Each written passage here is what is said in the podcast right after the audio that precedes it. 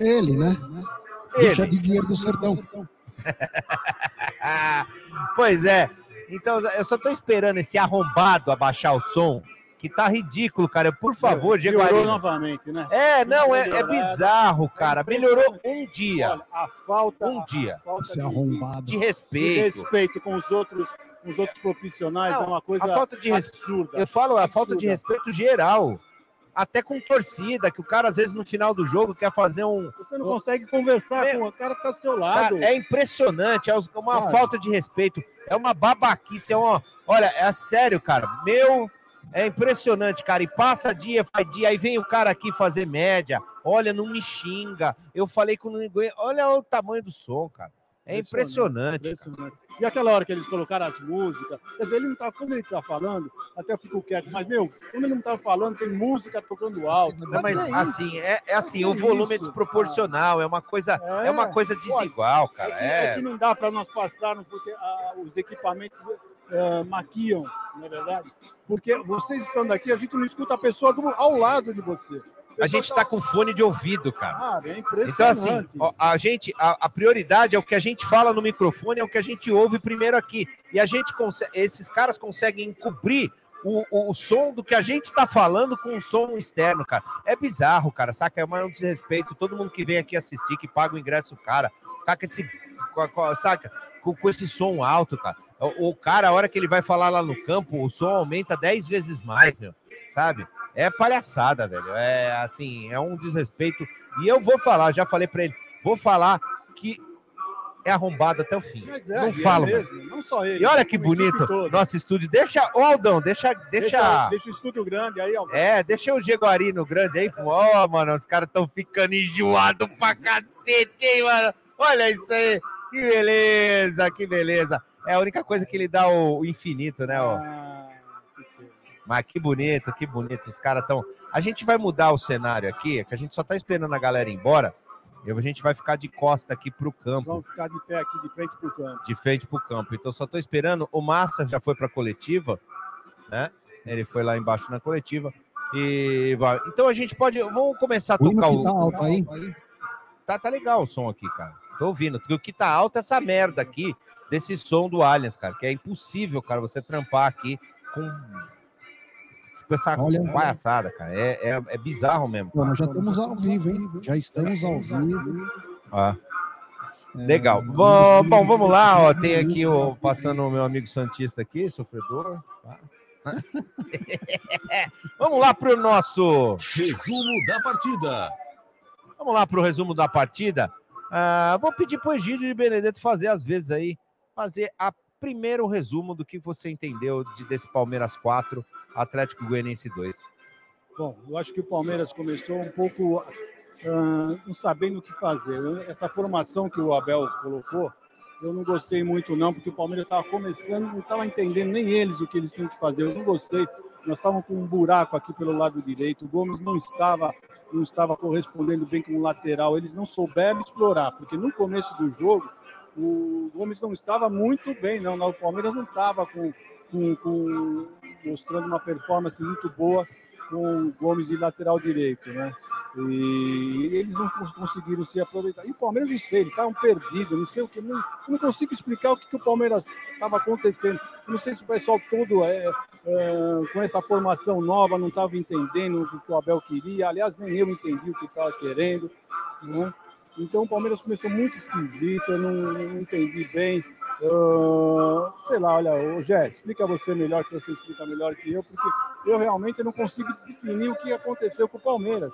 Tá? Precisou o Luan fazer uma besteira para depois parece que o pessoal acordar e começar a correr, porque a marcação não estava boa, o Palmeiras não estava marcando, o, o, o Atlético Goianiense não veio, ele não veio fechado, ele não veio fechado, eu pensei que eles iam jogar fechado, não estavam fechados, então estavam jogando bem, marcação bem à frente, então eu não entendi até agora o que, que aconteceu com o Palmeiras, que não estava marcando forte, porque o forte do Palmeiras é retomar a bola e sair rapidamente no contra-ataque. Eles estavam dando esse campo para o Palmeiras e o Palmeiras não conseguia tocar essa bola, estavam muito lento, não estavam conseguindo ah, retomar essa bola. Então vamos, vamos ver o que o Gé achou. É, se eu posso falar aí, É, eu vi que uma, o Abel ele optou por uma nova formação com três zagueiros e ela acabou não surtindo efeito. O Palmeiras entrou manco, principalmente pelo seu melhor lado, que é o lado direito. Nós sabemos de antemão que o Gomes não é um lateral direito. Ele ia compor como um terceiro zagueiro atuando pelo lado direito, mas não tinha as mesmas ou melhor, não tem as mesmas características que tem o Marcos Rocha, o Mike, o Garcia. Então eu vi que o Palmeiras sentiu muito, o Palmeiras estava manco. E o que aconteceu? Fez o Dudu recuar bastante. E o, como você disse, Egidio, o Atlético Goianiense é um time extremamente é, forte fisicamente, conseguindo ganhar todos os duelos. O começo do Palmeiras foi um começo ruim, o meio-campo não surtia efeito. Tanto, tanto, quanto, tanto com o Zé quanto o Danilo não estavam bem no começo do jogo. Então o Palmeiras sentia muito. E as melhores jogadas aconteciam com o Dudu, quando o Dudu chegava no, no fim do campo, né, no lado direito. Aí o Palmeiras começou a equilibrar um pouco mais a partida, né? O Palmeiras começou a ganhar um pouco mais os duelos, né? Começou a trabalhar um pouco melhor a bola, mas não era o mesmo Palmeiras. Aquela coisa que a gente falou no pré-jogo, inclusive, né? Sobre confiança e sobre que cada jogo é uma decisão, né? O Atlético Goianiense se via nitidamente que não veio recuado. Inclusive, o primeiro escanteio para o Atlético Goianiense foi com um minuto e pouco. Eles não vieram recuado. Mas aí a, o futebol tem dessas, né? E num erro do Palmeiras aí, acho que foi dois erros, eu estava na Gol Sul, eu não consegui ver direito, mas uma sucessão de erros. Aí, aí o, o Everton espalma uma bola. Eu não sei se o Luan chegou a fazer contra, se foi o Churin mesmo que fez o gol. É, se você responder, Gidião, porque eu não vi. Foi, não, foi o Luan que pôs a bola para dentro. Foi o Luan, foi o Luan, tio. Ele, a bola chegou a bater na trave, né, na defesa do Everton, voltou para o Gomes, voltou pro Gomes, ele tentou cabecear, mas ele cabeceou para trás e o Luan quis tirar de puxeta, sei lá do que, que ele quis fazer, e acabou enfiando a bola para dentro. É isso aí. E aí o gol parece que foi um choque de realidade da partida, né? O Palmeiras não estava bem, sentia muito a falta do lado direito um pouco mais consistente, um pouco mais intenso. O Palmeiras começou a procurar também pelo lado esquerdo. E foi aí que o Palmeiras começou a se encontrar. Com o Piqueires tendo um pouco mais de liberdade, ele e o Verón, os dois trabalhando muito bem pelo lado esquerdo. E foi de lá que saiu o primeiro passe, um passe do Verón. E o Zé Rafael fez um lindo gol quando todo mundo já começava a ficar um pouco mais não vou, não vou dizer nervoso, mas um pouco mais é, apreensivo, né? O Zé Rafael, com um belo chute, empata a partida e incendeia o Allianz Parque, né? O gol do Zé acabou incendiando o Allianz. E aí o Palmeiras foi com tudo. O Palmeiras se jogou para frente.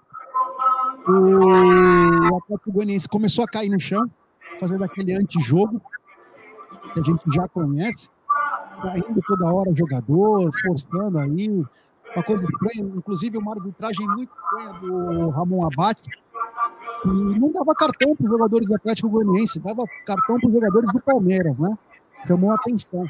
E aí o Palmeiras conseguiu encontrar o segundo gol. Aí numa jogada de um cruzamento na área, o Luan cabeceou e o Gustavo Gomes acabou aproveitando, fazendo 2 a 1 um de virada, incendiando o Allianz Parque. Perdão. E aí o que aconteceu? todo mundo cantando, cantando, cantando. Mais uma jogada do Gabriel Verón. E dessa vez ele coloca o Gustavo Scarpa, que fez um lindo gol de direita, né? Um golaço, fazendo 3 a 1 Aí tava. Aí parecia ritmo de festa, né? O Allianz Parque não parava, pulsava mais de 38.888 torcedores. E aí saiu simplesmente o quarto gol, né? Aí já era virou zoeira, né? Saiu o quarto gol porque ninguém esperava. De um primeiro tempo que era fraco do Palmeiras, mas o Palmeiras se achou. E o futebol tem dessas, né? E o, aí mais uma jogada aí, e o Gustavo Gomes, a bola sobra para ele, ele faz o gol, faz dancinha. Meu, foi muito bacana. E o quase que o jogo termina até cinco no primeiro tempo para o Palmeiras. O Palmeiras perdeu algumas oportunidades aí, mas foi um primeiro tempo, Egidio, que me chamou a atenção o Palmeiras foi do famoso inferno ao céu, né? Começou mal, começou manco, e no final terminou com uma atuação de gala nos últimos 10 minutos, que ela fala: Meu, é outro esporte que o Palmeiras joga, né? Porque não pode ser um time que estava mal, de repente vira 4 a 1 alguma coisa tem de diferente nesse time, né? Você não sei se você reparou, você estava no Gol Sul, mas na hora que, que fizeram os gols, o pessoal foi abraçar todo e não abraçar o Luan. Parece que eles falaram assim: vamos jogar pelo Luan agora, vamos virar esse jogo, vamos ganhar pelo Luan, porque muitos foram abraçar o Luan, né? E é isso, parece que eles precisam tomar uma injeção de, de, de, alguma coisa, algum choque, porque o que eles estavam jogando não estava entendendo até agora. Eu olhava, olhava para o Massa, olhava para o e falava, caramba, o que está acontecendo com esse time? Então, alguma coisa estranha, não sei se eles não estavam entendendo bem o que o Abel queria, e eu já vou dizendo já, hein? Esse, esse esquema do Abel não funcionou não, tá? Eu acho que ele não vai repetir não. Seja lá o que ele estava planejando, esse esquema não deu certo. Nós ficamos muito vulneráveis do lado direito, o meio de campo não estava sabendo quem é que cobria, quem é que fazia então, o Dudu não estava mais preocupado em voltar do que atacar. Quer dizer, não deu nada certo, né? Então, espero que ele abandone esse, essa, essa nova tática que ele estava tentando fazer aí, porque não, realmente não deu certo. Tá bom, Jé? É, é, o que eu... me chamou a atenção. Diga, diga, Nery. Não, não, é assim, eu acho que ele entrou com essa linha de três zagueiros nativos aí, né? Três zagueiros de ofício, ah, para tentar fazer um negócio. Só que assim, desde o começo, quem faz esse terceiro zagueiro é o Rocha e faz muito bem. Você vê a falta que faz o Marcos Rocha, porque ele, ele faz a função de zagueiro e faz a função de lateral, a hora que ele pode subir ali, né? E, e, e para também fazer a marcação ali do lado direito.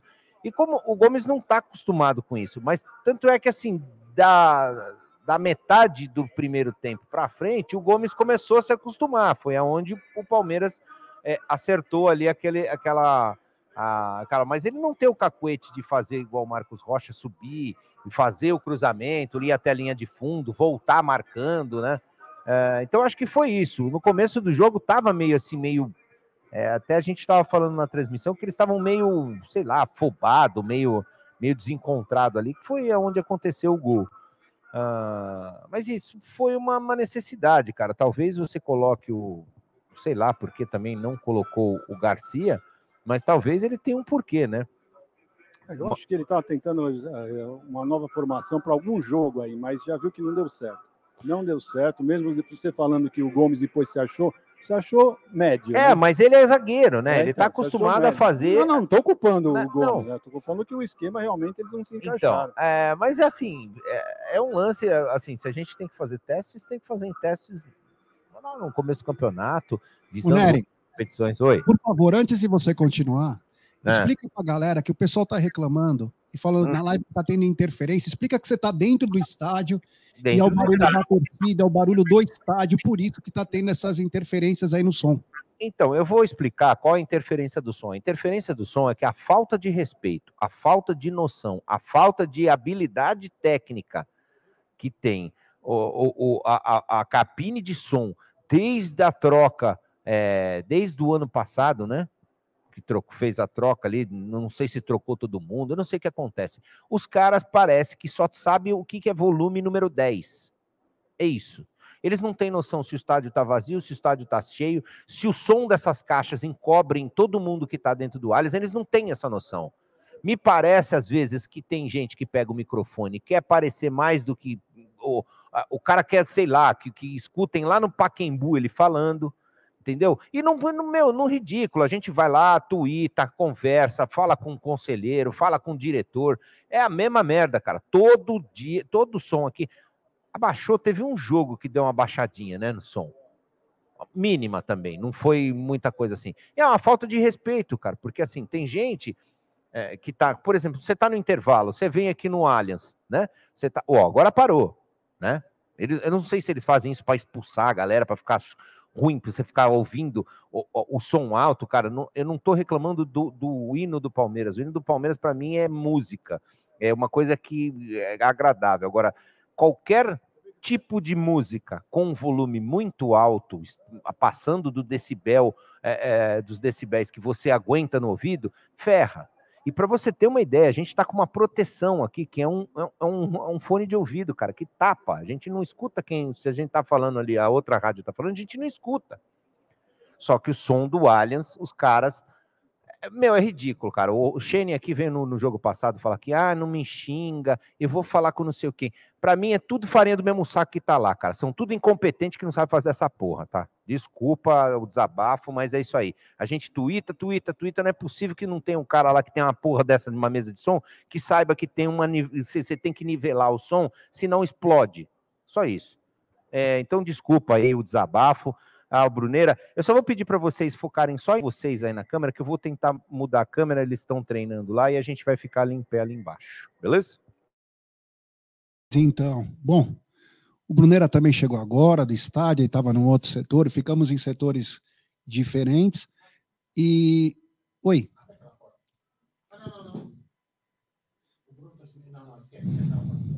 É.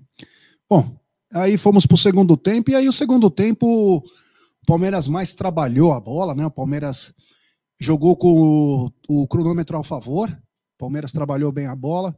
Com 11 minutos foram feitas três alterações. Para avisar vocês aí que a coletiva ainda não começou. Assim que começar, colocaremos ao vivo. Mas o, aos, não era nem 13 minutos, o Abel trocou, colocou o Breno Lopes, colocou o Wesley, colocou o Atuesta saíram Dudu, Scarpa e Veron. Inclusive o Veron colocou a mão na virilha no fim do primeiro tempo, nos preocupou. Eu estava no lado do Gol Sul, falei, Ixi, será que ele machucou de novo? Mas parecia ser um alarme falso, às vezes a própria confiança do atleta, o psicológico. Mas no segundo tempo, o Palmeiras trabalhou bem a bola, perdeu alguns gols. Aí, no, ainda no, no segundo tempo, para mim, o Everton falhou, saiu mal pra caramba do gol, quis dar um soco, saiu, socou mais a cabeça do Gomes do que a bola, eles fizeram o segundo gol, mas aí já estava decretado aí o, a vitória. O Palmeiras agora tem uma gordura de três pontos, tem a confiança e agora encara uma maratona fora de casa aí, são quatro, cinco jogos, precisamos nos fixar. Boa noite, Bruneira, o que achou do seu pontapé inicial do jogo? Boa noite, Gé, boa noite, família Palmeiras. Uh, então, o Palmeiras ele fez um, um, uma primeira parte do jogo que foi até foi até. deixou a gente meio puto, né? Podemos dizer assim, porque os 40 primeiros minutos o Palmeiras ali não conseguia encaixar a marcação. É um Palmeiras né, irreconhecível, para dizer a verdade. O Abel hoje colocou, né? O G deve ter comentado aí. A gente entrou com um esquema totalmente diferente. E só essa mudança de você ter o Gomes pela direita, ela afetou totalmente a forma de jogo do Palmeiras, porque a partir dali você não tinha um zagueiro improvisado na direita, que não tem a característica de avançar, ou seja, o Dudu não tinha um apoio e você ficou com um time meio penso, né? Um time da esquerda, na lado esquerdo era de uma forma, na direita era um time completamente fora de sintonia. E aí teve o gol, né? Que foi para mim uma falha do Luan. Eu acho que depois quem colocou para dentro foi o Murilo, que acabou. Foi o próprio Luan. Então o Luan ele errou lá na, no ataque e depois acabou errando na, na zaga também. Então, eu achei um lance ali meio bizarro do Luan, que depois o Luan acabou, né, para não dizer que não falei das flores, depois ele participou dos outros dois gols do Palmeiras aí com lançamento, inclusive na característica que é a principal dele que ele tem, que é aquela saída de jogo, né? Ele tem um bom passe, um bom lançamento. É, mas o Palmeiras nos primeiros 40 minutos ele foi irreconhecível, né? Irreconhecível. Aliás, o Atlético Goianiense também que fez praticou o antijogo Desde os três minutos, o goleiro já estava fazendo cera, já estava praticando o antijogo, não queria, né? E depois a gente viu que o jogo virou e aí mudou, né? Eles queriam o jogo, mas não acho que não precisar. Com três minutos, parece. Lembrei daquele Jandrei na final do Paulista com 30 segundos querendo fazer cera, né? E o Palmeiras ele teve uma grande atuação no, depois dos 40 minutos, tanto do Verón, que começou a aparecer, começou a receber bola. Quando a bola começou a chegar, porque no começo do jogo, o que aconteceu? Foi até uma surpresa, porque o Atlético Goianiense, ele subiu a marcação na saída de bola do Palmeiras. E o Palmeiras, devido a estar com três zagueiros, não achava essa saída de jogo, né? É, eu até pensei em algum momento, falei assim, talvez será que seja a melhor forma inverter, colocar o Luan na direita para dar uma saída melhor, porque o Palmeiras sempre buscava a saída pelas laterais. Quando a, o Palmeiras saiu atrás do placar e precisou se lançar mais, o Atlético Goianiense, com o resultado, o que, que o time goiano fez também? Ele recuou, né? Ele recuou e acabou o Palmeiras tendo mais oportunidades de sair com essa bola pé em pé. que foi aí que o Luan se sobressaiu, né? E o, o lance do o gol do Zé Rafael foi uma pintura, um, uma jogada bem trabalhada, né? Os gols do Scarpa, a bola parada do Scarpa é, é fatal. E você ter três jogadores que vão bem por cima, o Luan, o Gomes e o Murilo, era um pesadelo para a defesa do Atlético Goianiense. Então o Palmeiras, ele. Eu até comentei no meu Twitter, né? Que eu tava puto com o Abel. Depois o pessoal pega no pé. Depois eu disse que amo o Abel, porque o palmeirense é 880. E o Palmeiras foi um 880 no primeiro tempo. O Palmeiras teve 40, 40 minutos medonhos e 7 minutos de terceira academia, como diria Ademir da Guia. Então, um resultado aí que nos surpreendeu esse primeiro tempo, foi uma, uma montanha russa aí. Mas assim, G, apesar do resultado, eu vou te confessar que eu fiquei com o pé atrás com essa formação, cara. Acho que o Palmeiras conseguiu, é óbvio, né? Mas para não ser oportunista, né? Só falar na numa derrota, eu acho que a gente pode pontuar sim que é preocupante. Talvez até o Abel tenha usado isso como um teste, pensando no choque rei, né? Vamos, vamos ver aí é, vamos falar mais do segundo tempo, mas o Palmeiras ali no finalzinho do primeiro tempo foi sensacional. Bom, temos mais de 4 mil pessoas em nossos canais aí. Eu peço like para todo mundo. Se inscrevam no canal, ative o sininho das notificações, compartilhe em grupos de WhatsApp. É importantíssima a força de vocês para nossa live ser recomendada para muitos palmeirenses. Vamos lembrar que daqui a pouquinho tem coletiva do Abel. Estamos esperando a coletiva mas o Brunera tocou em pontos é, tocou em pontos importantes que foi sobre não ter acertado. Ó, o André Neri já está a postos aí. É, ele falou. Fala aí, André. Tá. Fala, André. Tá ouvindo? Eu tô ouvindo. Você tá ouvindo já? Tá ouvindo ele? Mas fala.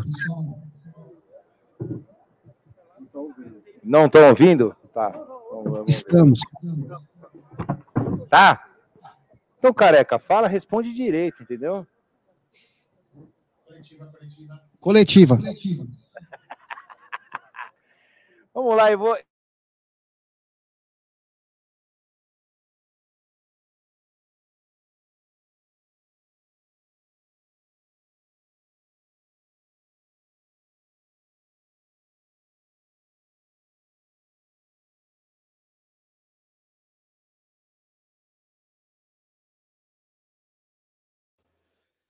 a resposta dos jogadores, o controle do vestiário, troca peças, esquema. Hoje você jogou sem lateral, você botou o Gustavo Gomes, que é um animal, o cara jogou em várias funções, fez dois gols, quer dizer, tudo dando certo. Resultado de um trabalho, não só analisando o resultado, como você às vezes nos critica, mas analisando também desempenho, recordes, títulos. É um negócio impressionante. Aí a minha curiosidade: aquele teu vizinho pentelho chato, ele tá quietinho, ele se mudou ou ele já te pediu desculpas? do meu vizinho chato. ah, olha.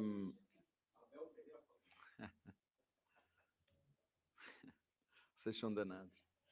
Um, eu já vos disse que eu ando no futebol há muitos anos e o futebol ele é igual em todo lado, só muda o número. Aqui, só que aqui são 200 milhões, você vai a Portugal são 10 milhões. Porque a essência é igual. Uh, e quando eu faço críticas, não são críticas, são, são opiniões. Eu falo é a minha opinião só. Não, não sei se está certo ou está errado, é só a minha opinião. Um, e como te disse, isto é fruto do tempo, do nosso trabalho, é fruto da qualidade dos nossos jogadores, é fruto de uma estrutura sólida e que sabe aquilo que quer e que faz. Um, mas hoje, e quero, quero, quero referir isso, porque o futebol não é matemática, e nós vamos perder. Quero que as pessoas fiquem em casa todas tranquilas, porque vamos perder.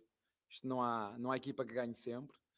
Um, e acho que hoje o momento do jogo foi quando sofremos o gol.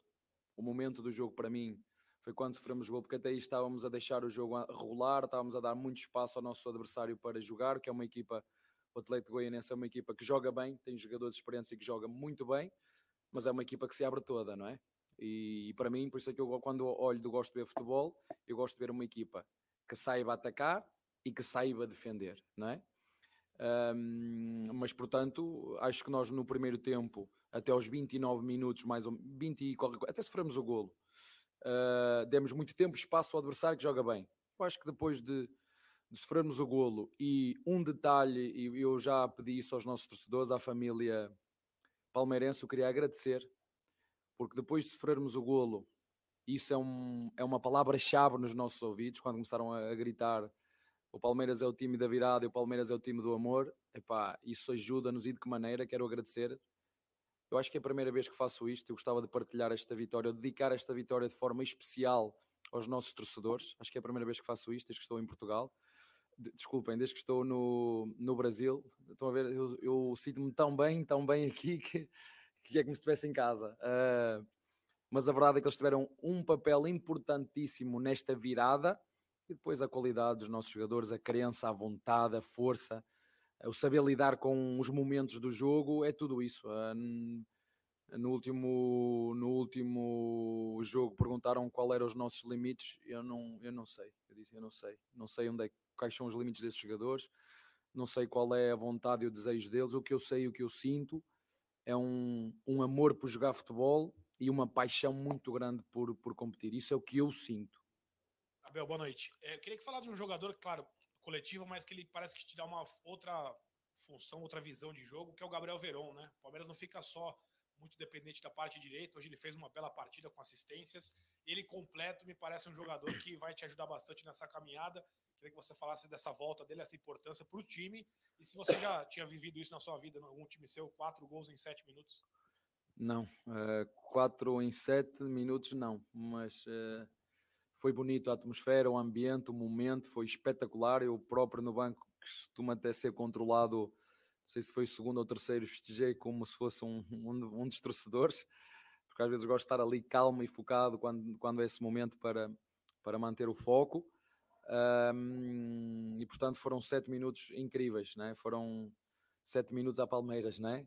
Um, a verdade é que o Verão, juntamente com a equipa, porque o Verão é um jogador que nós que é um jogador talentoso, tem, tem muito futebol dentro dele, ainda é um moleque. É um moleque que tem que aprender que o futebol é coisa séria. Um moleque que tem que aprender que, que é difícil dizer pá, não ligas aos TikToks, não vejas isto. É, é difícil porque, porque faz parte desta nova geração, né? desta nova geração.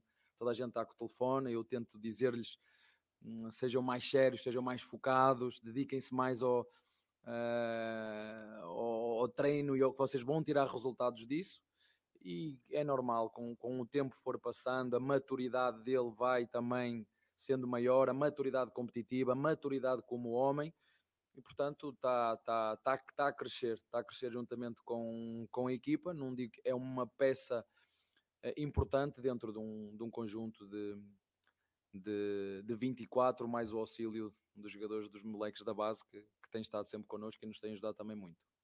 Abel, é, o grande Tostão, não sei se você viu, tricampeão do mundo, escreveu numa coluna essa semana comparando você com o Bernardinho, que é técnico do vôlei, campeão no vôlei, a sua obsessão por vitória, dizendo que é, para vocês que parece que a vitória é mais do que um prazer, é um comprometimento.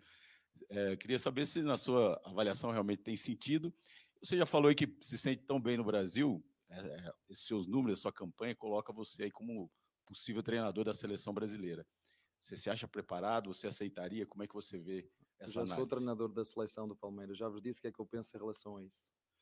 Portanto, eu já falei muito diretamente em relação a essa, a essa questão. Portanto, e o que eu disse há, há um mês é o que eu mantenho agora. Falei num, num, num programa televisivo e mantenho a minha convicção.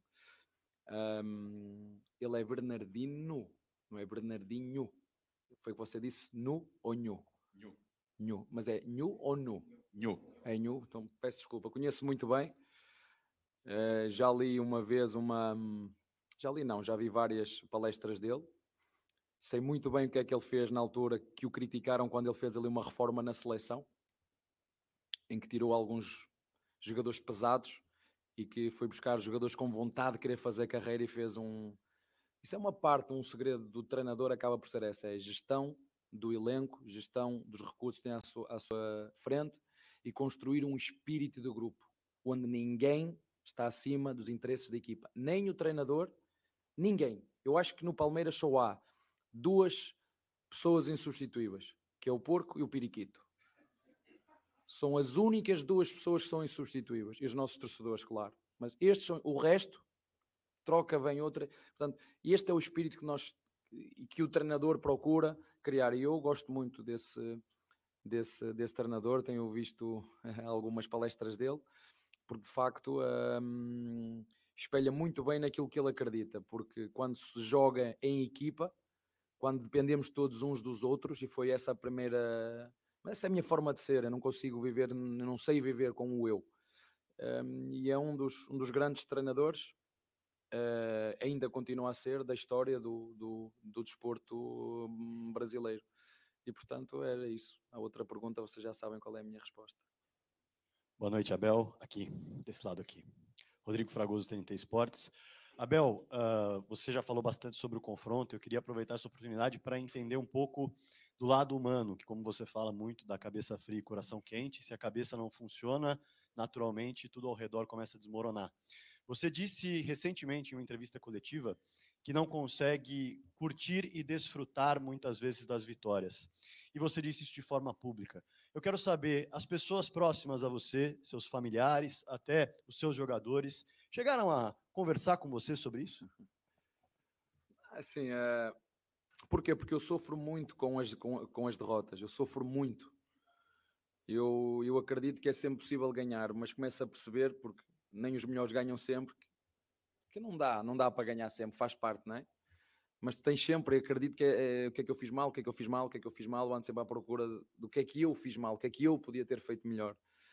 Um, mas vocês hoje viram o terceiro gol, eu a desfrutar, eu estava no jogo, eu disse como é que o futebol é mágico, aqueles sete minutos, eu disse pá, que eu não posso sair daqui, isto, isto é, o ambiente é fantástico, é, um, sentes-te bem aqui, sentes-te bem em casa, os nossos torcedores bem desfrutam, ajudam-nos, que hoje foram importantes, digo-vos isto, eu não costumo muito dizer isto, um, mas hoje eles deram-nos aquele empurrão, era muito fácil após sofrer o golo começarem a subiar, e se o fizessem é difícil, é duro, mas quando começam a cantar essa música, tu começas a perceber o lado humano, o lado das emoções, e isso para nós é quase como um, nos lembrarmos: ah, é possível dar a volta, é possível continuar a lutar.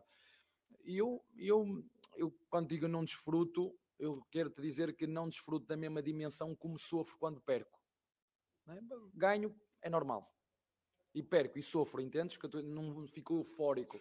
Mas é isso que eu procuro também passar aos jogadores, porque da forma que nós jogamos aqui jogos tão seguidos, tu não tens este equilíbrio, hoje estão a dizer que tu és o melhor e amanhã és o pior. Não, és é a mesma pessoa. Só que do outro lado, às vezes, o jogo não corre como, como, como, como tu querias, o adversário também tem competência, apanhas o adversário num dia sim, como foi o Ceará aqui, e, e, e te ganha o jogo, e tu tens que o aceitar e seguir em frente. Portanto, eu, a única coisa que eu peço aos, aos meus jogadores, e digo-vos isto que é verdade, é eu não controlo o que é que o adversário vai fazer, sei o que é que ele faz, mas não controlo. Agora, o que eu lhes peço é deem o vosso melhor. Foquem-se e concentrem-se naquilo que vocês sabem fazer. Foquem-se e concentrem-se em dar o vosso melhor, o vosso rendimento. Puxem tudo que vocês têm dentro de vocês. E às vezes eu não consigo. E hoje, para mim, hoje o ponto determinante foi sofrermos golo. Acho que foi o. Se formos, epá, agora vamos ter que correr mais um bocadinho, vamos ter que ser mais agressivos, vamos ter que ser mais pressionantes, vamos ter que fazer mais coisas. E fizemos. Fizemos até à expulsão do nosso adversário 22 finalizações e no total 29 finalizações. Isto é fazer coisas. Isto é estar no jogo a saber aquilo que querem fazer. E vocês viram da forma como se festejam os golos, da forma como eles aparecem na área. Não, não vamos ganhar sempre, mas uh, vamos lutar sempre para, para, para, para ganhar e isso uh, dá-nos a, a, confiança e a certeza que o caminho é este. É do trabalho duro, é da disciplina, é das renúncias, foi o que eu lhes disse. Uh, não se deixem eh, ler, porque agora toda a gente vai dizer, como, como você disse, e eu respeito aquilo que disse, mas nós somos os mesmos quando nos criticam e quando nos elogiam. Então, porque há perigo, há perigo nos dois lados. Há os elogios e, o, e a crítica são muito perigosos. São muito perigosos, porque se tu acreditas na crítica, muitas vezes ficas a duvidar de, ti próprio. Ei, será que é isso? Sou mesmo aquilo que as, que as, que as pessoas me estão a dizer de mim? Não. Tens que saber quem tu és, de onde vens o que trabalhas e naquilo que acreditas. E esse és tu. Então, sê tu próprio e dá o teu melhor. Ponto. E quando vêm os elogios, igual. Não se deixem ir lá para o, para o céu porque não ganhamos absolutamente nada. estamos no caminho certo, este é o caminho, mas ele tem que ser palmilhado, tem que ser trilhado jogo a jogo. Isso vai requerer de nós muito foco, muita concentração, muito trabalho, muita disciplina, muitas renúncias. E se o fizermos, estaremos mais próximo de, de ganhar. Portanto, os elogios nós Claro que toda a gente gosta mais do elogio do que, do, do que a crítica, mas ambos são perigosos se não forem bem interpretados, com equilíbrio. Portanto, aceitar o elogio e a crítica e perceber que só há um caminho: trabalho, disciplina e, hum, espírito de equipa. Abel, eh, boa noite. Eu queria falar sobre dois dos quatro gols do Palmeiras que tiveram uma construção com algumas semelhanças, que foram o primeiro e o terceiro. O Palmeiras constrói a jogada de trás, a bola chega no Veron na esquerda, o Verón faz um passe para trás e tem um dos médios, primeiro o Scarpa e depois o Zé Rafael, que chegam de trás para fazer o gol. Eu imagino que para um ponta, para um atacante rápido como é o Verón, por exemplo, seja muito tentador pegar essa bola na ponta e partir para cima para ele concluir a jogada. Eu queria que você é, nos contasse, então, como é que você trabalha com o seu elenco, com os seus pontas, com os seus atacantes, especialmente os jovens, como é o caso do Verón, essa tomada de decisão entre tentar a finalização e fazer o passo para trás, o quanto é intuição do jogador e o quanto é uma percepção coletiva que ele tem que ter? Eu digo a todos os, os pontas o mesmo, a todos, ao Verão, ao Dudu, ao Wesley, ao Breno, que hoje entrou espetacularmente bem, uh, está-me a faltar ao Giovanni, é uma para ti, outra para a equipa. É uma para ti, como o Wesley fez, aquele golaço que ele fez que hoje ia fazer, sabe qual é a minha responsabilidade nesse golo? É zero. É tudo talento e qualidade dele. Só que a seguir faz uma para ele, duas para ele, três para ele, quatro para ele e os outros dez que estão lá a correr. Não, não na nossa filosofia de jogo, não. Nossa filosofia temos que perceber que pertencemos a, um, a uma sociedade, pertencemos a um grupo. Não é? E portanto é que eu lhes digo, claro, que eu gosto de ver o Dudu tac, tac, tac, tac, ir mas também gosto de ver o Dudu a fazer assistência. Portanto, para todos lhe digo a mesma, a missão do ponta na minha equipa é muito fácil. É fazer assistências e golos, e quando não tiver bola, tem que defender, porque se o lateral deles vai até a linha de fundo, o meu ponta também tem que ir. Isto é, eu fui lateral a vida toda. Se o, se o lateral corre né, de lado fundo até cá, o meu ponta também tem que ir. O do lado da bola. Do lado contrário, eles sabem o que é que tem que fazer, é outra coisa. Mas é isto. É, é, o que eu falo com eles é isto: é uma para ti, outra para a equipa. É? Uma para ti, outra para a equipa, uma para ti, outra para a equipa, e hoje, e muito bem, como vocês viram, por exemplo, um golo que eu adorei, que nós fizemos na, na Libertadores, em que o Dudu tinha tudo para fazer golo e meteu a bola ao, ao Veiga. Para mim, é para mim, estou a falar para mim, eu valorizo muito mais o que o Dudu fez, que foi dizer, ok, eu não vou fazer golo para, para tu dar a ti, do que o que o Veiga fez. Para mim, esse gol tem muito mais valor, tem a ver com aquilo que eu acredito enquanto equipa. Uma equipa de futebol é assim que deve funcionar. E, portanto, eh, quer atacar, quer eh, defender. Mas eh, o que eu lhes digo é exatamente isso. Verão, uma para ti, outra para a equipa. E ele também teve lá uma, se vocês viram, ele veio para dentro e chutou. Agora, não pode é fazer três, ele vir para dentro, o lateral a passar. Eu, uma, ele passa, ele para, para mim. Para mim, não, não é para mim. É para mim e para nós. Para mim e para nós. Para mim e para nós. Se for assim, estamos bem. Abel, boa noite, parabéns, Bruno Massa da Web Rádio Verdão, Obrigado. mais uma vitória. Eu queria que você explicasse a escolha pelos três zagueiros de origem. É, desde que você chegou aqui, há bastante tempo você joga com a linha de saída de três, mas curiosamente foram só duas vezes que você utilizou zagueiros de origem. Com a saída do Marcos Rocha, muita gente imaginava que o Garcia hoje jogaria. Queria que você falasse sobre isso e se isso já é uma preparação pensando nos confrontos contra o São Paulo também. Não, vamos ver como é que o Rocha se vai recuperar ou, ou o próprio Mike, mas é uma boa, uma boa pergunta e eu, como treinador, penso em tudo, mas eu faço aquilo que é o melhor para a equipa, não o que é que é melhor para, o, para quem está fora e critica. Eu, sei, eu se ganhar o jogo, ah, espetacular, uh, três zagueiros, ninguém notou, fizemos quatro gols, até fez dois, o, o Gomes, espetacular treinador, este gajo é, é da Europa, é tudo verde. Perdemos o jogo, digo-vos que é que, que ia sair. Ah, professor Pardal, tem mania que inventa, não sei o quê, meteu o Gomes, tinha o, o Mike, tinha o Garcia, tinha... Não, eu, eu quando faço a equipa é o que é o melhor para a equipa, o que é o melhor para o time. E a partir daí eu tomo as minhas decisões, aconteça o que acontecer depois. Não é ah, se eu sabia... Eu não, o treinador não consegue vir atrás. A diferença de um treinador para um comentador ou para um analista é o treinador tem que acreditar no que está a escolher antes de acontecer. Um comentador vai no final dizer, ah, pois é, mas aconteceu isto, isto, e está certo. Não estou a dizer que está, é a vossa função. A única coisa que eu não gosto é ser comentador torcedor. Quando é comentador e veste a camisola para falar do adversário, eu digo, pá, então é, é mau, está a, está a prestar um mau serviço, uh, porque deve ser isento, na minha opinião. Mas é só a minha opinião, não estou a criticar, é a minha opinião. Mas, mas em relação a isso, foi uma decisão, íamos ganhar jogo, nós fazemos saída de três, pode ser com o lateral ou com esse zagueiro, íamos ganhar altura, e correu bem nas bolas paradas, não sabia que ele ia fazer dois golos, porque Uh, porventura, como o Gomes tinha chegado da seleção, o Gomes ia começar no, no, no banco. E a, equipa, a zaga tinha estado bem. O Rocha, por exemplo, se o Rocha não tivesse lesionado, ia jogar o Rocha. Porventura, o Gomes tinha começado fora e depois entraria ao longo do, do jogo. Mas uh, uh, correu bem, sete minutos mágicos, né? E agora o treinador é, é o melhor do mundo. Mas não é assim. Eu tenho esse equilíbrio de entender se as coisas não corressem bem, porque podiam não correr, de também reconhecer que a capacidade ofensiva de um lateral a construir a três dali é diferente se for um zagueiro a construir por ali. Mas depois dá-nos outras coisas, bola parada, muito mais agressivos, enfim. Uh, o, o, o, jogo é muito mais do que atacar e acho que o, o, Atlético Goianense ataca muito bem, só que deixa tudo aberto, não pode ser. Abel, aqui, boa noite. O Palmeiras anunciou há pouco a contratação do José Manuel Lopes. Queria que você falasse um pouquinho desse jogador e que característica dele te chamou a atenção para ele encaixar no seu time. Olha, agora sim, agora já é, já é, já é oficial. Eu sei que é uma, estava aqui um colega teu há, um, há uma semana atrás e eu, eu se calhar fui um bocadinho antipático com ele, a forma como eu lhe respondi. E vocês têm que entender quem está aqui. Eu acabo de sair do jogo, se perdi ou empatei, eu estou chateado, não é? Eu não, não tenho nada contra nenhum de vocês, mas estou chateado. É normal que as respostas.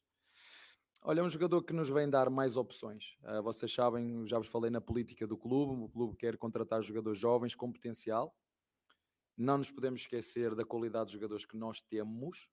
E o que nós temos é que juntar mais opções. Uh, uma lesão de um dos nossos centravantes, por exemplo, hoje e posso-vos dizer isso. Hoje, quem ia entrar ia ser o Navarro, em função do amarelo que o Zé levou, que ele ficou chateado e eu muito chateado também, porque o árbitro não teve o mesmo critério na primeira entrada que dá por trás, não lhe deu amarelo e a seguir na falta que ele faz lhe vai dar amarelo, e o Zé estava chateado e com razão, porque tem que ser o mesmo critério. Então aí eu inverti um bocadinho e meti o menino para lhe dar ali um bocadinho também de, de minutos, que pode ser a solução que nós tínhamos já para o próximo jogo, eh, porque vamos perder o, o Zé mas é um jogador que vamos ter tempo de o trabalhar, é um jogador alto, é um jogador versátil, é um jogador de apoio e de, e de profundidade, muito forte no jogo aéreo, é canhoto. Um, eu digo, ele tem características um bocadinho diferentes do, do Miguel, do Merentiel. O Merentiel é mesmo um jogador mais de profundidade, ataca, ataca bem o espaço. Este é um jogador que pode entrar e jogar com, com linhas mais baixas, quer não só pela sua altura, porque ele é um jogador muito forte de cabeça, mas também pelo jogo que faz entre linhas. Uh, não deixa de ser um miúdo, tem 21 anos, um moleque. Uh, vamos recebê-lo, o grupo vai recebê-lo. Agora ele sabe, e o Miguel também, também disse à frente do grupo, eles chegam, mas não, podemos esquecer quem está. É? O rival que está à frente, tem o Ronin, tem o Navarro que tem crescido e muito. Uh, são jogadores também muito fortes, mas nós precisamos de ter outras opções. Vocês já me viram a jogar muitas vezes com os dois na frente e precisamos de mais um para, para, para essa situação. Um, não vêm tirar o lugar a ninguém, vêm aumentar uh, a competitividade da nossa equipa. É, é, só isso. Vamos perceber, como te disse, é neste período que temos, até, até poderem jogar, como é que se vão adaptar ao clube, a uma nova cidade, a um novo modelo de jogo, a uma nova forma de jogar, a intensidade dos jogos, de jogar dois em dois dias. Né? Ainda ontem estive lá a falar com o Matias Vina, então, é professor, lá o tempo nunca mais passa, nós parece que temos a semana toda, né? porque os jogos fazem no máximo seis jogos por, por mês e nós aqui fazemos nove, dez, às vezes quando está apertado onze, né? Portanto, tem que se adaptar a isto, é só isso, é nós termos tempo e paciência, sabemos o que estamos a comprar, o treinador avaliou, a diretoria avaliou, o scouting avaliou, é, portanto, se, nós, se estes três avaliarem, acreditamos nos jogadores, agora é, é dar o nosso melhor para tirar o melhor deles ao serviço do clube e da equipa. Professor, boa noite. Zé Henrique, no Rádio Energia 97. O Arce, técnico do Cerro Portenho, está tentando estudar o seu time. Até hoje, ele disse que o Palmeiras é impossível estudar porque é um time que engana o adversário.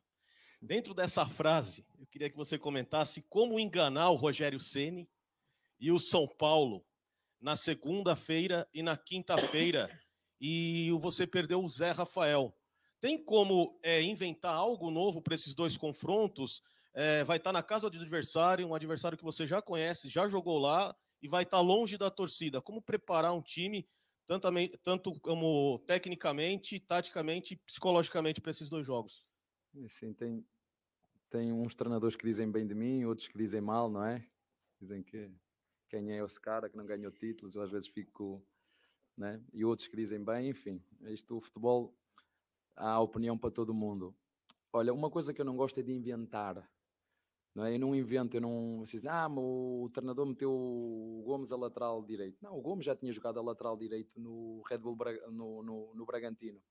E já tinha jogado, e eu não gosto de fazer nada no jogo sem pelo menos no treino, nem que seja na véspera ou no dia, experimentar para eles sentirem e eu sentir se o jogador está confortável ou não a fazer. Eu não gosto de fazer nada que o jogador não se sinta confortável.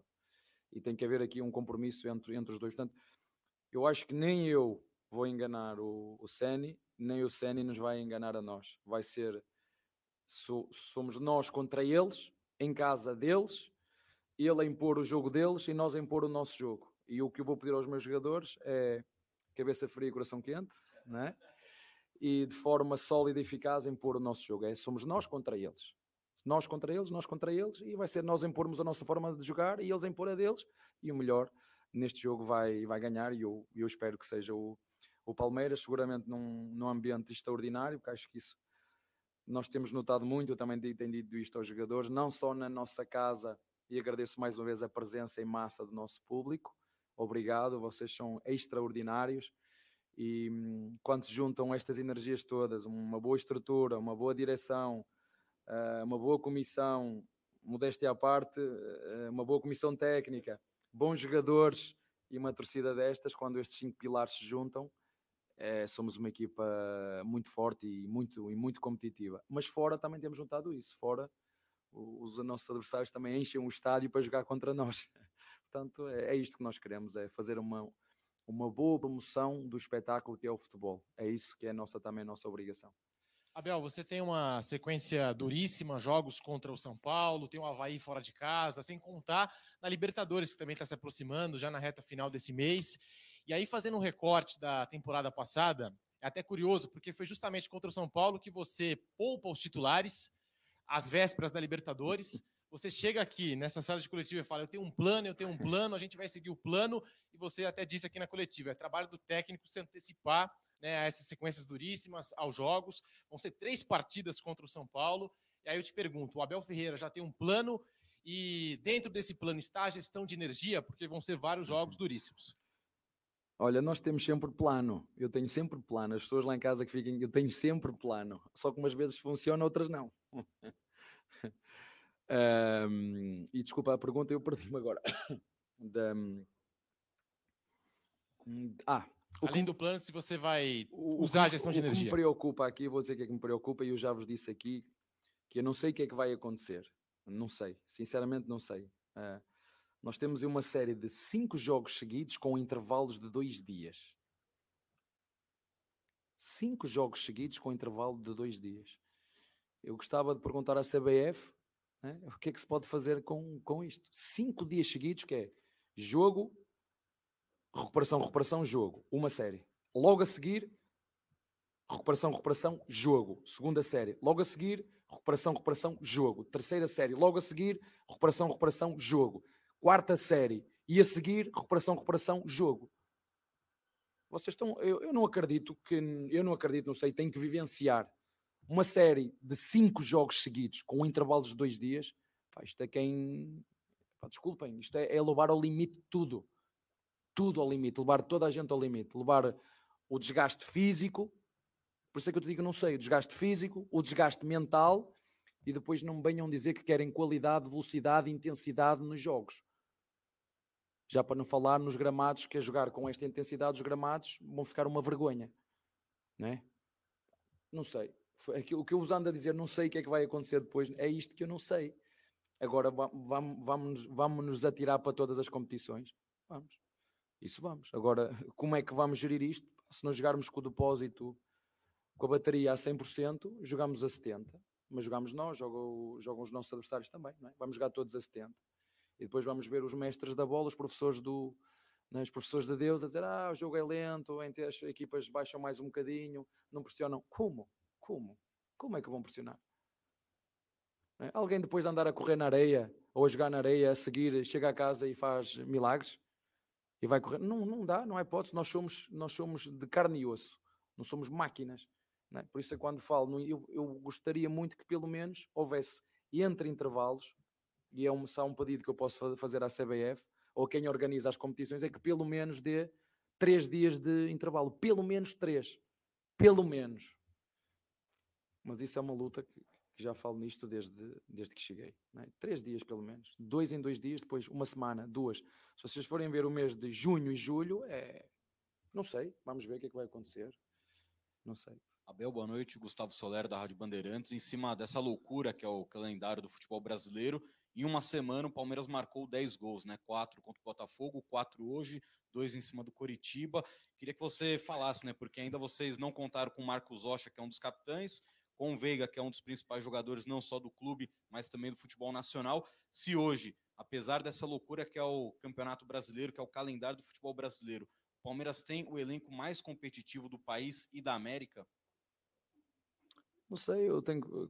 Quantas contratações nós fizemos desde que eu cheguei? A sério? Foi o. É, seis ou sete?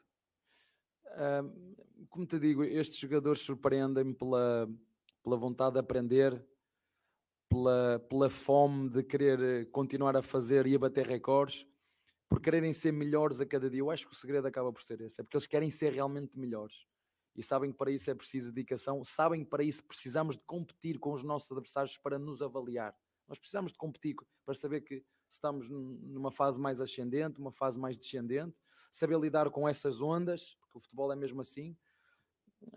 Não, eu não gosto muito de me comparar com ninguém. Nós temos é que olhar para dentro e perceber que dependemos do trabalho diário, somos campeões do trabalho, Uh, pensar no jogo a jogo, como te disse, com esta, com esta quantidade de jogos. Quando não jogar uns, tem que jogar outros. Joga o, o Gomes, joga o Gomes. Se não joga o Gomes, joga o Murilo ou o Luan. Se jogar o Rocha, joga o Rocha. Se não jogar o Rocha, joga o Maico ou o Garcia ou, ou o Gomes, como foi hoje. Mas a mim o que, o, que, o que eu gosto de ver é o respeito que existe pelas opções do treinador, deles entenderem que tudo o que nós fazemos é o que é, é o que é, que é melhor para a equipa e eles sacrificam-se muitas vezes em jogar em posições que não gostam, porque entendem que não é o que eles querem, é o que é preciso. O que é que é preciso? Portanto, um, quando eles entendem isso, as coisas fluem. É, isso que eu sei dizer, mas não, não aceito essa. Ah, porque hoje não, isto é fruto de muito, de muito trabalho. Hoje é uma coisa, amanhã pode ser outra. Agora que somos uma equipa competitiva, isso aí somos. Nove. Nove, é isso mesmo. Obrigado aí por permitir mais uma pergunta, Bel. É, o futebol é o esporte mais popular do planeta, é o esporte que a gente mais ama, né? Nós aqui. A gente vive disso, uns jogando, outros treinando, nós comentando, enfim. É, mas eu acho, particularmente, que o futebol é, é, é, é, até pano de fundo de histórias incríveis, de histórias pessoais. E você é um baita personagem. Você veio lá de Portugal, Portugal colonizou o Brasil, então eu me interesso muito pela tua história e você está fazendo uma história linda aqui. Você já entrou para a história, graças também ao teu, à tua convicção, ao teu trabalho, ao teu esforço. Hoje você é um cara, é, imagino eu, satisfeito é, profissionalmente, reconhecido no Brasil e já no mundo. Se juntou também a um gigante que é o Palmeiras num grande momento e isso juntou uma energia ainda maior. A minha pergunta é: para a tua vida ficar perfeita, nesse momento. Você está rico também para caramba, né? Graças a Deus. Para a tua vida ficar perfeita em todos os sentidos. Só está faltando as meninas chegarem, a sua família? Uhum. Olha, sabes, é... eu agradeço sempre, todos os dias, quando me deito e quando me levanto a Deus por me dar a oportunidade de poder, só o facto de respirar, eu já sou um, um homem rico. Porque as pessoas não sabem, mas eu já passei fome. A minha mãe tem terceira classe, o meu pai tem terceira classe. Fizeram tudo para eu me formar, eu e a minha irmã. Mas pronto, eu sei que as pessoas só gostam de ver a, gostam de ver a parte final, não veem é o processo, é o trabalho que deu para chegar até aqui. E eu nunca me esqueço de onde vim, quem sou e o, que, e o trabalho que tive que fazer e que vou continuar a fazer, porque é assim que eu acredito, sem respeito pelos outros, sem disciplina, sem trabalho duro, sem organização e sem a ajuda dos outros, tu não vais conseguir absolutamente nada, nem na vida, nem no futebol. E eu, claro que sim, eu já vos disse, uh, foi uma das condições para eu ficar aqui, era que a minha família viesse. Portanto, eu vou cumprir o meu contrato, a não ser que o Palmeiras me mande embora. E, e agora vai ficar mais caro mandar-me embora. Ficar já, agora vai ficar mais caro. Portanto, eu quero ficar e quero ficar aqui e eu, eu sou muito convicto com, com as minhas, eh, com as minhas decisões. Não é, eu movo-me por convicção. Já vos disse, já sei que saiu aí um. Eu vim para aqui contra toda a opinião das pessoas que eu mais, que eu mais amo. E, e, a minha intenção é cumprir o meu contrato no, no Palmeiras até o fim. Essa é a minha intenção, por isso é que estou a deslocar a minha família para aqui, vão estudar aqui e não tenciono, tenciono cumprir esse, esse contrato até, até o fim, independentemente de. de... eu falo com eles todos os dias, mas a minha esposa esteve aqui há, há bem pouco tempo, foi, agora tenho que voltar com a minha família, mas sei que vocês gostam muito de saber de tudo mas essa parte deixem-me estar tranquila. Eu não, eu não gosto muito de me expor e não gosto de dar muitas entrevistas por isso mesmo. Eu estou aqui quase cada. Isto é uma entrevista mais que uma conferência de imprensa, mas, mas essa é uma parte que eu gosto de guardar para mim, é a minha família. Ou o Abel treinador, vocês chamem, critiquem, façam o que quiser, não tem problema nenhum. A parte mais pessoal eu gosto muito de guardar para mim. Gosto que fique do meu jeito, da minha maneira. Só isso. Está bem? Um abraço.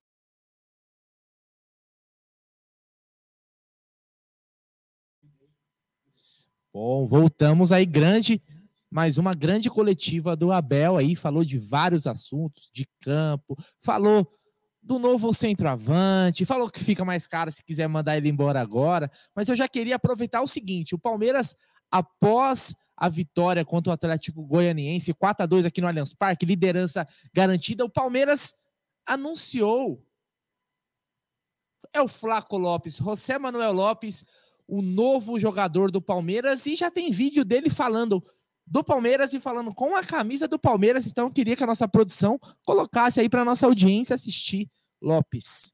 Eh, no, muy, muy contento cuando, cuando escuché hablar de, del, interés que había en el club eh, hacia mí, muy contento y, y bueno, eh, un nuevo desafío con muchas ansias de, de, empezar a entrenar y de, empezar a, jugar.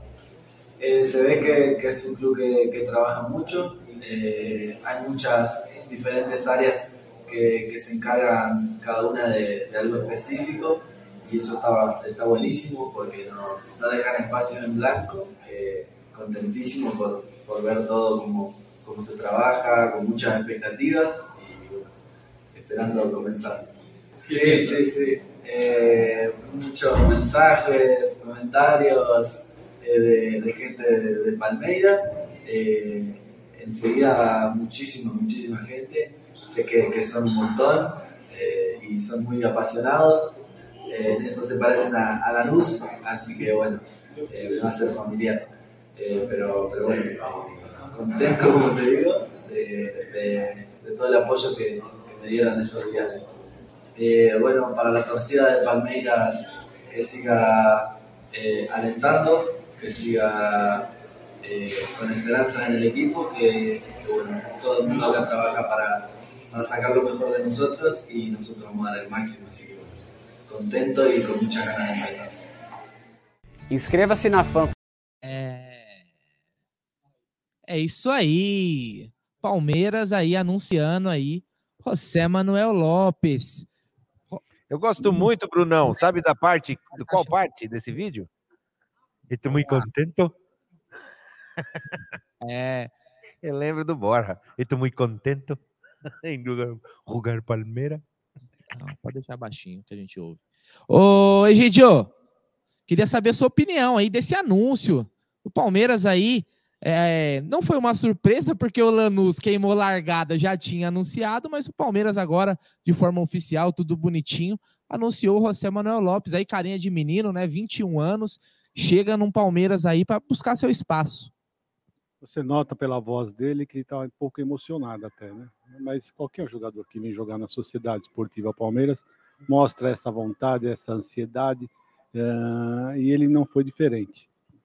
Ele, mostrou, ele parece que ele sabe qual é a grandeza do, do Palmeiras e ele mostrou até um pouco nervosismo. Isso um jogador uh, como ele, uh, que já jogou no Lanús, já jogou Libertadores, já ele estava nervoso, assim, sabe? Porque é, foi nítido isso. Ele estava bem nervoso na apresentação.